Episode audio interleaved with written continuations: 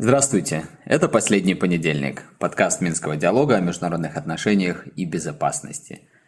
Мир политики остается чрезвычайным, даже более чем чрезвычайным, и мы все же стараемся за ним угнаться и делимся с вами своими аналитическими, неотредактированными наблюдениями. Сегодня поговорим о новом ежемесячном аналитическом обзоре ситуации в региональной безопасности от Минского диалога и прокомментируем очередные витки напряженности вокруг Тайваня и Калининграда. И в офисе Минского диалога сегодня Денис Миренцов, Алисия Иванова и я, Евгений Пригерман. Главной темой нашего сегодняшнего выпуска станет новый ежемесячный аналитический экспресс-обзор региональной безопасности, который получил название «Точки над У». Первый выпуск вы уже можете прочитать на сайте Минского диалога, а сейчас мы обсудим основные выводы в рамках нашего подкаста. И прежде чем мы перейдем к содержанию нового выпуска, я бы хотела объяснить нашим слушателям, что же значит название «Точки над У». В социальных сетях, э, скажем так, это название вызвало некоторые дискуссии, поэтому я бы очень была рада, если бы Денис, э, автор названия, объяснил, что же все-таки оно значит. Добрый день все. Да, как оказывается, мне придется отдуваться э, персонально за это название. А, действительно, многие читать, некоторые, скажем так, читатели подумали, что это отсылка к э, Украине. На самом деле мы э, это не имели в виду. Здесь скорее э, такая игра слов, букв, которое можно объяснить, во-первых, э, отсылкой к военной тематике, э, комплекс.у у всех на слуху. И поскольку мы в этом обзоре э, делаем акцент на безопасность, в том числе военную безопасность, оборонную составляющую, то нам показалось такое название уместным. Второй момент – это то, поскольку у белорусов, у Беларуси э, есть уникальная буква в алфавите У, краткая или унискладовая, то, соответственно, это э, символизирует э, такой, наверное, нашу призму зрения, точку зрения, поскольку мы анализируем, исходя из Беларуси как вот такого центрального субъекта международные отношения и э, региональную проблематику. Ну и э, третье – это, в общем, аналогия с точками над «и», то есть мы пытаемся расставить э, акценты, сделать выводы, сказать наше слово, нашу оценку того, как, как события развиваются и какие процессы мы наблюдаем и фиксируем. Вот как-то, наверное, так я бы объяснил. Может, у коллег есть что добавить? Нет, ну действительно, это вот попытка совместить несколько смыслов, и мы, честно говоря, даже и не предполагали, что как-то иначе это может восприниматься. Э, задача была показать, что это, как сказал Денис, связано в первую очередь с военной тематикой, во-вторых, что мы пытаемся расставить какие-то акценты, то есть суммировать происходящее, и в-третьих, что это все-таки э, взгляд из Беларуси. Но наши слушатели, как оказалось, более изобретательны. Креативны. Чем, чем изобретатели, да, и креативщики э, нашей организации. Ну, невозможно угадать, что люди увидят в наших названиях, но я надеюсь, что мы расставили точки над «и» касательно этого названия, mm-hmm. да, и мы можем двигаться дальше. Расскажите, какова вообще цель и добавочная стоимость этого обзора, потому что, в принципе, в интернете сейчас достаточно много аналитических продуктов, и информации в избытке, ее очень сложно переварить. Так вот, в чем же ценность нашего нового продукта? Я бы сказал, что как раз-таки аналитических по-настоящему продуктов не так-то и много, и в интернете, и более широко э, в таком полиси-мейкинговском мире. И многие вещи, которые действительно являются аналитичными, они стоят больших денег. А что самое интересное, даже многие продукты, которые стоят больших денег, их сложно назвать аналитическими. Я вот, э, как говорят, по долгу службы, да, по долгу той деятельности, которой мы занимаемся время от времени, участвую в каких-то проектах, в том числе консалтингового направления, где сталкиваюсь с аналитикой, которая делается за большие деньги, и с удивлением часто наблюдаю, что эта аналитика не то, что этих денег не стоит, она вообще ну, необъяснима с точки зрения того, что содержание бывает либо выдуманным, либо непонятно откуда взятым. Вот, поэтому наша задача в таком кратком экспресс, как мы назвали, виде подсуммировать происходящее в региональной безопасности за месяц, Делать это максимально качественно, это значит уходить, во-первых, от информационного сопровождения, то есть когда кто-то под видом аналитики пытается продавать просто ту или иную политическую линию, и, к сожалению, так как мы, в общем, находимся в условиях войны, в абсолютном большинстве случаев именно это и происходит.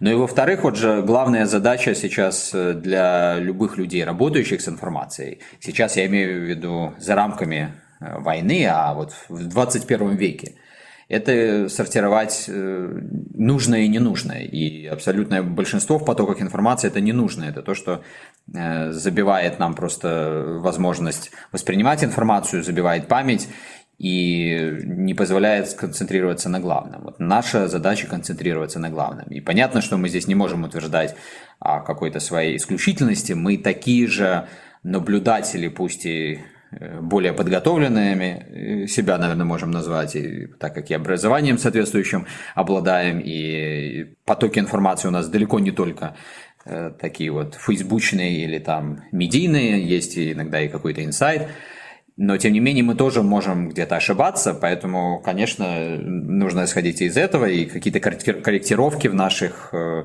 оценках, прогнозе, анализе, естественно, мы будем делать по мере изменения ситуации.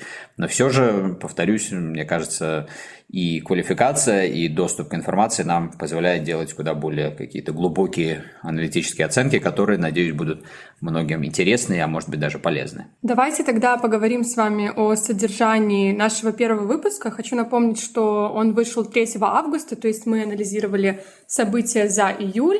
И вот, ребята, расскажите вкратце, какие ключевые процессы за июль мы заметили в региональной безопасности. Мы выделили четыре основных ключевых процесса, либо наших аналитических выводов, можно э, так сказать, которые мы считаем такие, оказывают наиболее э, важное влияние на региональную ситуацию на, в области безопасности и обороны. Э, во-первых, фактура нам говорит о том, что происходит методичное продвижение российских войск на Донбассе и медленное, но верное уничтожение военной инфраструктуры и вооруженных сил в Украине. Я пока не буду в это углубляться, просто мы э, сейчас основные выводы вам расскажем, потом э, немного попытаемся э, где-то сделать тоже более углубленный обзор. А второй вывод, второй ключевой процесс – это Э, на фоне активной милитаризации региона она продолжается, мы постоянно о ней тоже пишем и говорим. А, но вот на фоне этой милитаризации, которую нельзя сбрасывать со счетов, э, происходит э, втягивание, все большее вовлечение стран Запада в конфликт вокруг Украины. А, третий э, ключевой процесс – это углубление военной интеграции России и Беларуси, которая, опять же, началась э, не сегодня, не в июле, не в июне, но, тем не менее, мы фиксируем продолжение и углубление этого процесса.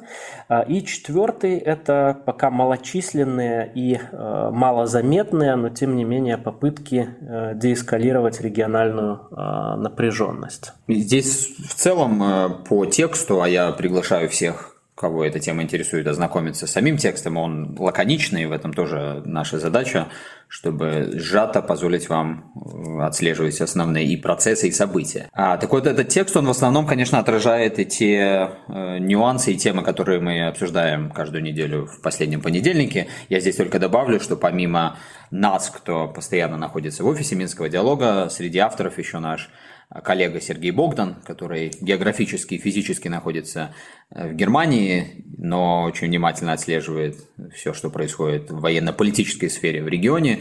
И более того, э, за счет погруженности в германский контекст, э, может часто более так глобально смотреть на вещи, и поэтому очень ценными всегда делится с нами наблюдениями. Большой привет Сергею, кстати, передаем и благодарность за его работу. А, я в двух словах еще добавлю, наверное, к тому, о чем сказал Денис, выделив ключевые процессы. А, мы здесь, я думаю, будет не безинтересно посмотреть многим нашим читателям кое-какие э, дополнительные рассуждения предлагаем по поводу военной стратегии России, а вернее логики того, каким образом Россия действует на фронтах в Украине, э, нам кажется, здесь есть некие объективные основания полагать, что эта логика присутствует. Э, другой вопрос, насколько она эффективна, неэффективна, но наша задача здесь не расставить какие-то такие вот оценки, а скорее именно попробовать выйти за просто информационный поток событийный и увидеть какие-то закономерности.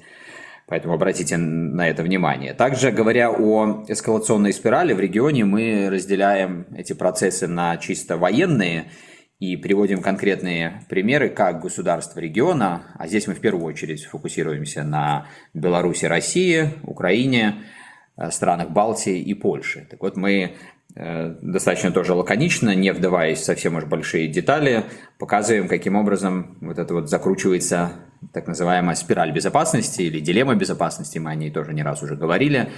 Э, приводим примеры э, новых вооружений, которые поступают в армии региональных государств. Ну и через это показываем на практике, как спираль закручивается, и, соответственно, одно действие кого-то, например, со стороны НАТО, вызывает контрдействие со стороны там, России и Беларуси, и таким образом мы еще больше углубляемся э, в эту самую военную милитаризацию. Но возвращаясь к тексту первого выпуска, я сказал о э, процессе эскалации чисто военном, мы также рассуждаем об эскалационных действиях не военного характера. Все, что связано, например, с э, миграционным кризисом, он вроде бы как затух и ушел далеко на второй, на третий план по сравнению с войной в Украине. Но мы видим, что не просто эхо, а какие-то возобновляющиеся события в этом плане тоже происходят. Происходят с обеих сторон. Э, например, Беларусь соседей упрекает во многом. Соседи, соответственно, упрекают Беларусь в гибридных разного рода атаках. Ну вот э, об этом мы тоже рассуждаем. Говорим мы и немножко об итогах Мадридского саммита НАТО. В общем, о нем мы говорили много и в последнем понедельнике, и целый ряд публикаций на нашем сайте было, но тем не менее, э, может быть, для выводов и суммирования будет тоже полезно почитать несколько абзацев об этом в нашем обзоре. Говорим об углублении военной интеграции Беларуси и России. Денис тоже это уже прокомментировал. Ну и вот самое последнее, как мы назвали это э, в тексте, малочисленные осторожные попытки деэскалации. Они абсолютно очевидны, к сожалению, именно малочисленные и осторожные. И более того, вот эта осторожность приводит к тому, что э, эти попытки либо вообще не замечаются, либо что-то происходит, ну, чуть ли не в режиме такой повышенной секретности. Вот, например, нам доподлинно известно о том, что функционирует несколько каналов экспертной дипломатии, так называемый второй трек дипломатии, где в первую очередь россияне и американцы пытаются хоть как-то говорить о том, что происходит. Но делается это вот в таком э, секретном режиме, с таким уровнем э, закрытости, что, конечно, Э, с одной стороны, естественно, э, в той ситуации, в которой мы находимся, а с другой стороны, но сложно понять пока, что с этим делать. Можно только рассчитывать, что эта экспертная дипломатия будет э, полезна в тот самый момент, когда возникнет какой-то политический запрос на результаты. Ну и в тексте мы также приводим некоторые такие примеры, которые, возможно, станут потенциальными направлениями для деэскалации в будущем. И здесь тоже есть вот чисто военная тематика, которая, например, связана с инициативами Беларуси. Я напомню, что Минск предложил возобновить на паритетной основе верификационную деятельность в рамках договоров по контролю над вооружениями. Также, наверное, многие наши слушатели помнят, что Минск несколько недель назад пригласил военных аташе, в том числе пяти стран НАТО, посетить белорусско-украинскую границу. И это был такой заявленный шаг к транспарентности. То есть вот здесь, нам кажется, какие-то позитивные вещи могут происходить и в будущем, тем более, что в очередной раз акцентируем, в Беларуси есть уникальная сеть двусторонних договоров о дополнительных мерах э, доверия и безопасности с соседями. И вот в период 2014-2020 года эти соглашения играли очень такую даже значимую роль, по крайней мере, я к такому выводу пришел, говоря не только с белорусскими военными, но и, скажем, там, с польскими. И было бы неплохо посмотреть, каким образом к этим э, инструментам можно было бы вернуться сегодня. Ну, есть другие более такие политические, что ли, знаки того, что деэскалация все-таки здесь и сейчас как-то может происходить. Это и тематика Калининграда. К ней, кстати, мы вернемся. Там далеко не все так позитивно, как хотелось бы, но, тем не менее, э, какие-то сигнальчики мы видели, например, от Еврокомиссии, все же более конструктивные, чем негативные. Это и соглашение по зерну украинскому тоже здесь очень много шероховатостей, но тем не менее э, сам факт заключения соглашений и того, что они имплементируются, дают хоть какую-то надежду. Ну вот, наверное, таким образом мы э, пока представим первый наш выпуск. Э, мы специально не хотим углубляться в детали для того, чтобы все же вы, дорогие друзья, ознакомились с самим текстом. Мы обязательно оставим ссылку на наш первый выпуск в описании к нашему подкасту. Так что, пожалуйста, проходите по ссылке, ознакомливайтесь и оставляйте нам комментарии, пишите вопросы. Мы будем рады усовершенствовать подачу нашего выпуска, поэтому очень-очень ждем вашего фидбэка. И давайте действительно перейдем к экспертному блицу и калининградскому вопросу. Как Женя упомянул, мы и в предыдущих выпусках об этом говорили, и в новом выпуске «Точки над У» мы упоминали Калининград. А, несмотря на то, что ранее, казалось бы, стороны достигли какого-то компромисса и кризиса большого удалось избежать, все равно история не закончилась. Мы видим, что ситуация может обостриться в любой момент. И вот вопрос. Какие события прошлой недели подтверждают наши опасения? Почему кризис может все еще разразиться? Денис. Тут даже не события прошлой недели, несколько более ранние, но их оставили, э, в общем-то, без внимания и основные СМИ, без должного, скажем, внимания, а, и а, в том числе э, наблюдатели, которые так или иначе занимаются региональной проблематикой. Но дело в том, что э, тот литовский банк, э, Шауляйский банк, он называется, который ранее обслуживал все финансовые операции транзита и грузового, и пассажирского в Калининградский эксклав, он заявил о том, что с 1 сентября он прекращает все транзакции российские, белорусские и в российских рублях. То есть э, назревает кризис, э, в общем, такие равные, может быть даже более значительные, чем вот тот, который мы наблюдали в июне. А, вроде бы э, Европейская комиссия выдала э, свои пояснения по э, европейскому праву и относительно этого транзита, и грузовой транзит возобновился по железной дороге. Но, тем не менее, как мы видим, Литва все-таки пытается каким-то образом этот транзит ограничить, несмотря вот на предыдущие эти соглашения. Была также информация о том, что Россия заключила соглашение с каким-то другим э, неназванным э, банком вне литовской юрисдикции по пассажиропотоку, по обслуживанию пассажирского транзита. То есть этот вопрос пока исключен, но вопрос грузового транзита, скорее всего, вновь будет конфликтным. Сейчас уже российский МИД подал ноту Литве относительно от того, каким образом этот кризис, этот конфликт разрешать, но от литовской стороны, не от литовской стороны, не от европейской стороны, пока разъяснений таких нет. То есть э, потенциально этот конфликт э, готов разразиться с 1 сентября. И это опять же говорит о том, что вот некоторые комментаторы э, говорили после того, даже как Европейская комиссия выдала свои разъяснения, что скорее всего, э, калининградская проблематика, она э, никуда не уйдет, потому что если э, была уже попытка ввести блокаду, то, скорее всего, она будет предприниматься и дальше. Это, может быть, затронет и авиационное сообщение, и морское сообщение. И, скорее всего, Россия поставила вот вопрос решения калининградской проблемы в какой-то свой список геополитических целей, задач. То есть, э, еще раз подчеркну, про это мы уже говорили в предыдущих передачах, что э, это кризисный регион, э, это регион, где могут потенциально вспыхивать конфликты, и за ним стоит пристально наблюдать, и мы будем это продолжать делать. И тут, кстати, вот в очередной раз мы наблюдаем такую ситуацию в динамике, где каждая из сторон, по сути дела, уже убеждена, что все будет лишь ухудшаться, что у другой стороны, у противника, уже можно использовать такие термины, намерения сугубо негативные, и в какой-то момент становится тяжело понять, где в такой оценке анализ и прогноз, а где программа для действий. Вот мы наблюдали, к сожалению, нечто подобное и вокруг Украины, и увидели, во что это вылилось. И сегодня многие, например, в, той, в, в самой Украине говорят о том, что вот мы предупреждали мировое сообщество, что будет именно так. Но, наверное, сложно не заметить, что помимо предупреждений были еще и активные действия. Как со стороны России, так и со стороны Украины, для того, чтобы то, что мы сегодня видим в виде войны и вот этой трагедии, оно произошло. Вот я боюсь, что нечто подобное, подобная динамика сейчас и по Калининграду, по странам Балтии, по России. Давайте с вами перейдем к самому громкому мировому событию прошлой недели. Это визит спикера Палаты представителей Конгресса США Нэнси Пелоси на Тайвань. Мы в прошлой передаче уже про это говорили немного, и тогда ситуация выглядела так, как будто она не собирается больше туда лететь из-за угроз Китая, и нам некоторые слушатели сказали, что наш прогноз оказался ошибочным.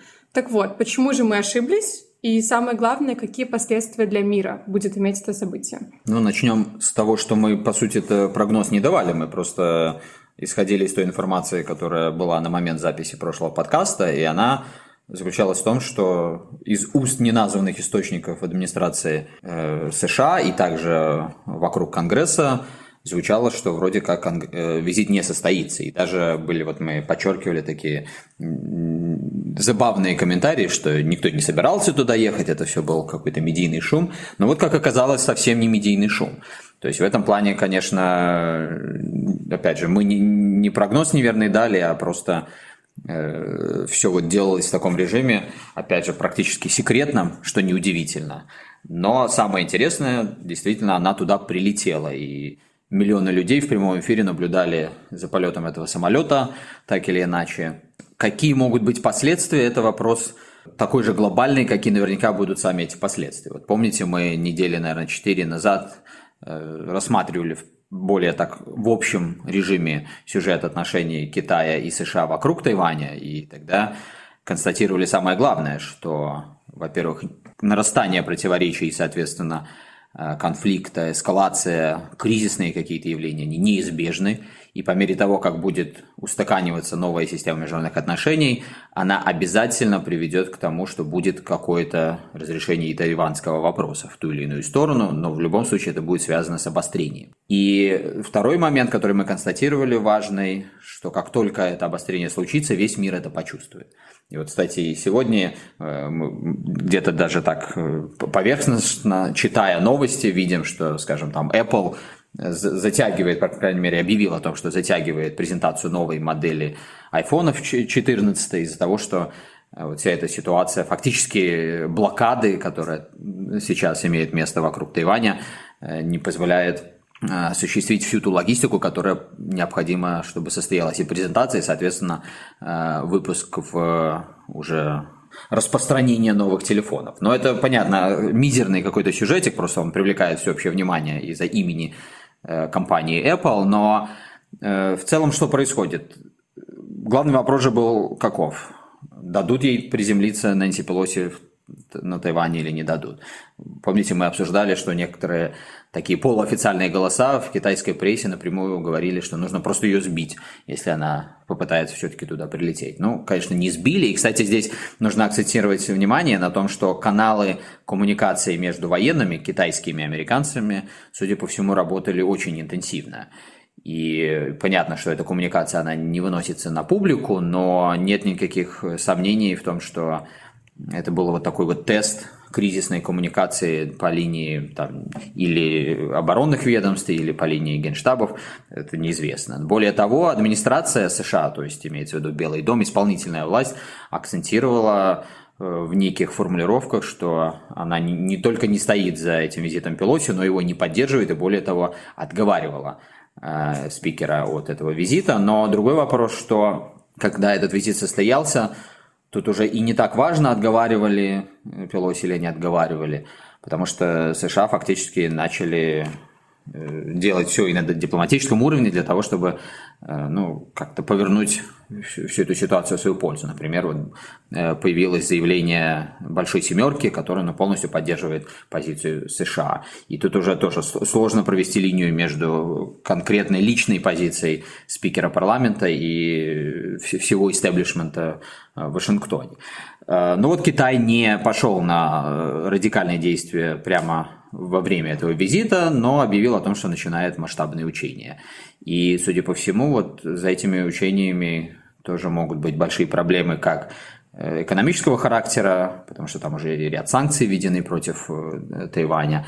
Хотя я, конечно, не специалист ни по Тайваню, ни по всему региону, но судя по тому, что пишут знающие люди, сами вот эти санкционные действия против Тайваня глобальных последствий для экономики острова иметь не будут. Другой вопрос, что произойдет в результате военных учений, которые сейчас в самом разгаре. Они, они во-первых, привели к фактической блокаде острова, потому что все те квадраты, которые Китай выделил для того, чтобы проводить учения, стрелять, более того, ну, фактически окружают остров.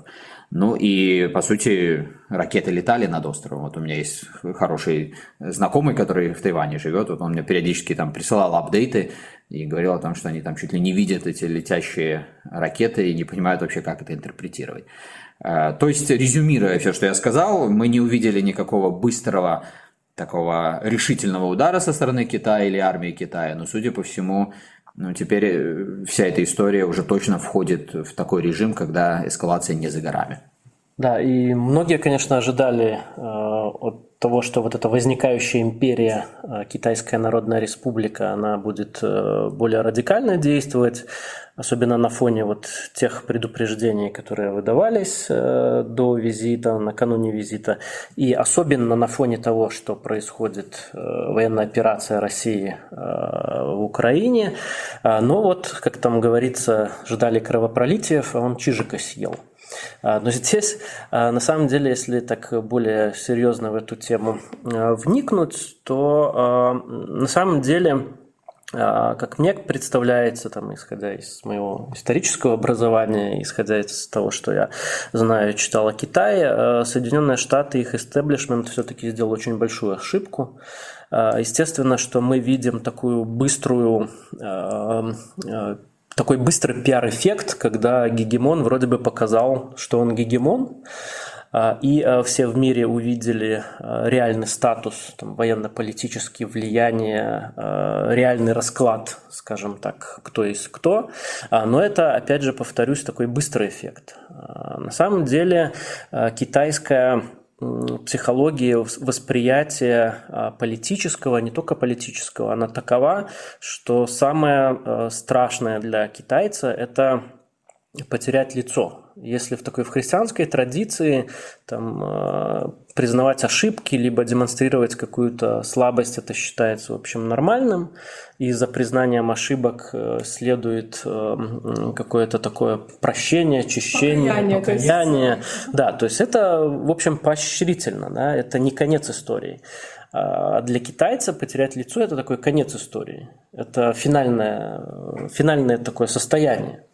И э, если вот, э, китайцы, тем более китайского правителя, который стремится занять место в истории, как вот Си Цзиньпинь, загнать в угол и создать такие условия, когда он теряет лицо, и э, внутри Китая, и на международной арене, то это не означает, э, скажем так, вот такую демонстрацию для США, э, кто есть кто на, мировом, на мировой арене. Это означает, что Соединенные Штаты приобрели себе злейшего врага, которые, если ранее были какие-то недоразумения там, в экономической плоскости, в политической плоскости а, между а, Пекином и Вашингтоном, то сейчас это просто кровные враги, смотря глазами Китая. И э, Китай, когда будет чувствовать э, то, что он гарантированно может отомстить Соединенным Штатам, он это сделает. То есть мне кажется, что здесь э, была такая тактическая победа для Соединенных Штатов, но стратегическая ошибка. И, кстати, вот мы часто слышим от наших российских коллег, которые обвиняют, ну, в первую очередь, европейцев, э, иногда и американцев в том, что у тех отсутствует вообще склонность к стратегическому мышлению. Вот эта известная формула Андрея Сушенцова «каникула стратегического мышления», которую он применяет в отношении, прежде всего, стран Европейского Союза. Но, честно говоря, иногда кажется, что это, знаете, так на эмоции говорится, но глядя вот на то, что произошло сейчас с визитом Полоси, ну тут уж точно не эмоциональная эта оценка, потому что э, да, можно, наверное, отследить логику того, как это все произошло, почему это произошло, но совершенно очевидно, что уже через два шага вперед, если вот мы пытаемся смотреть вперед и мыслить хоть немножко стратегически, но это играет против этих самых долгосрочных стратегических интересов США. То есть, получается, США сейчас на пике противостояния с Россией, и все те, кто знаменитые в США, тот же Киссинджер, э, как мыслители долгосрочные, стратегические, повторяют элементарную мысль. Нельзя создавать себе одновременно несколько фронтов. Нельзя пытаться воевать, пусть это даже не прямое боестолкновение, с несколькими большими конкурентами. Все напоминают вот эту историю прорыва как раз-таки от Киссинджера и Никсона, когда они в 70-х годах смогли наладить отношения с Китаем и таким образом, ну, наверное, будет справедливо сказать, ускорили собственную победу в холодной войне. А сейчас ровно наоборот все происходит. И объяснить это вот э, стратегически, конечно, очень-очень сложно. Давайте тогда сделаем с вами прогноз. Начнется ли война из-за Тайваня, и будем ли мы вспоминать визит Нэнси Пелоси, как эх, вот тогда все пошло не так? Я думаю, что в том или ином виде война вокруг Тайваня неизбежна, но если уж прогнозировать, хотя еще раз подчеркну, я не специалист по региону, поэтому могу многое не понимать, но я думаю, что в самое ближайшее время все-таки какой-то большой войны не будет. Денис, ты согласен с таким прогнозом? Я согласен, потому что как раз вот сейчас мы видели казус Белли. Да, и Китай говорил о том, что он будет считать э, визит Пелоси на Тайвань э, нарушением собственных государственных границ и интервенцией. И получается, что этот казус э, Белли, он не стал казусом Белли, да, непосредственным поводом к войне, значит, Китай не считает себя сейчас э, гарантированно в такой ситуации, когда он может э, выиграть, и, соответственно, э, в ближайшие какие-то вот месяцы, может быть, даже ближайшие годы, вряд ли такой конфликт случится. Но, опять же, я здесь согласен с тем, что сказал Женя, вопрос Тайваня, он открыт, и Китай его когда-то будет решать, и он его обязательно будет решать. Ну а как э, этот вопрос будет решаться, равно как и многие другие вопросы, к сожалению, кризисных ситуаций все больше. Вот мы не поговорили о Нагорном Карабахе, а там также очередное обострение. И, как мы уже повторяли, дорогие друзья, к сожалению, э, ну как бы нам, говоря по-белорусски, на конована лесом всем в мире видеть все больше таких точек напряжения. Будем за ними следить. Пока же спасибо большое за ваше внимание. Таким выдался последний понедельник. Читайте, пожалуйста, экспресс-обзор точки над У на нашем сайте. Также э, замечательная аналитическая записка Дениса по американо-белорусским отношениям вышла на прошлой неделе. Там тоже очень многое можно почерпнуть и в плане фактов, и для размышлений. И также на этой неделе мы опубликуем памятную записку по поводу Шанхайской организации сотрудничества. В сентябре, скорее всего, Беларусь присоединиться к этой организации, так что будет не лишним знать побольше фактов и о ней. Ну, на этом большое спасибо. До новых встреч.